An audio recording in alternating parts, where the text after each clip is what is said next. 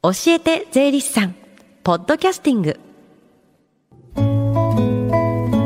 FM 横浜ラブリーデー近藤彩香がお送りしています。教えて税理士さん。このコーナーでは毎週税理士さんをお迎えして私たちの生活から切っても切り離せない税金についてアドバイスをいただきます。担当は東京地方税理士会堀川俊樹さんです。よろしくお願いします。よろしくお願いします。初めましてということでまず自己紹介からお願いします。はいえー、今月から平成最後の年末年始をまたいで2ヶ月間担当させていただくことになりました堀川俊樹と申します。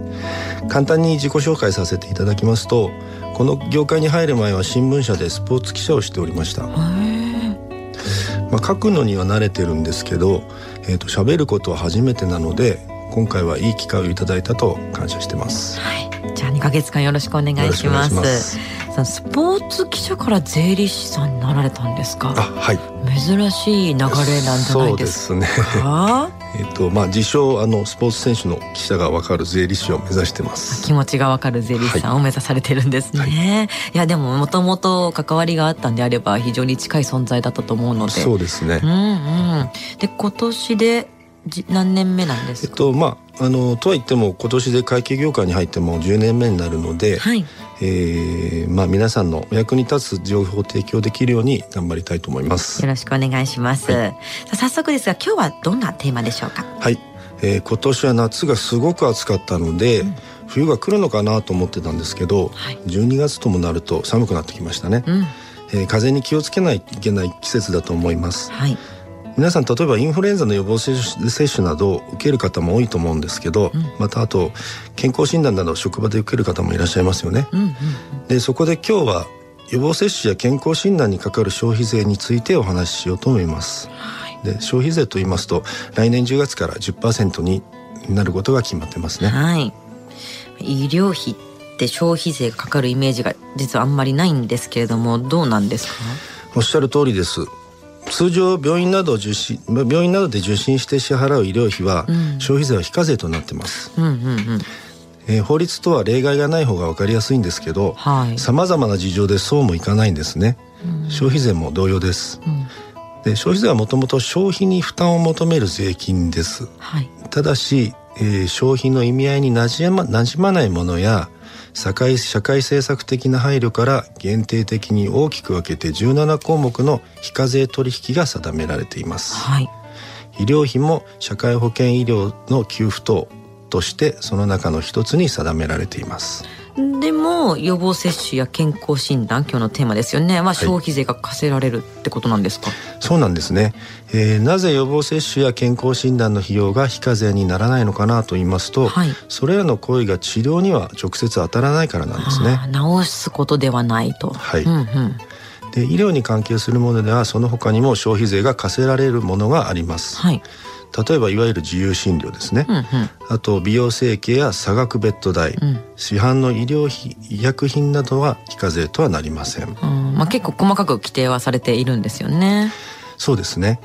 ただし消費税が課せられるはずの先ほどの差額ベッド代なのですが、はい、例外があるので少しややこしいです。例外。はいそれは何かというと、うん、助産つまり、えー、産婦人科の産科ですね、はいはい、に関する差額ベッド代には消費税が課せられないということになってます。そう分からず払ってたな。えっと、助産に関しても非課税取引として定められているものの一つなんですね、はい、これらも社会政策的な配慮の一環です、まあ、子供を産んでほしいですからね、はい、じゃあ産科については特別に配慮されているということなんですね。そうですね、えー、例えば新生児にかかる検診なども非課税になってますああそっかそっか。はい。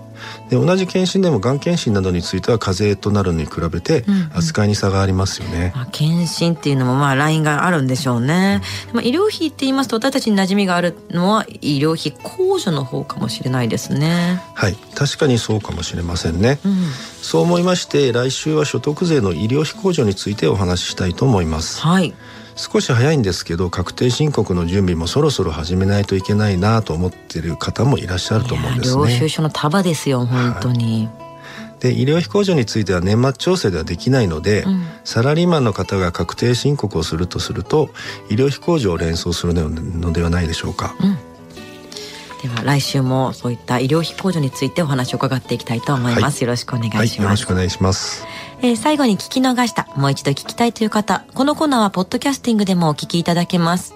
FM 横浜のホームページまたは iTunes ストアから無料ダウンロードできますのでぜひポッドキャスティングでも聞いてみてください。番組の Facebook にもリンクを貼っておきます。この時間は税金について学ぶ教えて税理士さん。今日のお話は予防接種や健康診断にかかる消費税についてでした。堀川さんありがとうございました。ありがとうございました。Deep inside your ears still lingers on the fading sound of footsteps so clear to hear whenever I find you with empty beer bottles in your hand I see someone four years old staring back at me. Once you told me you don't know who you are. There are pieces of you lost somewhere along the way. And you've been searching hopelessly in a wrong place. Cause they have always been with you from the very start. So many years you haven't been yourself. it's cloud, weather, or shadow. And now you're slowly getting back on your feet. Slowly, slowly. For many years you haven't been yourself.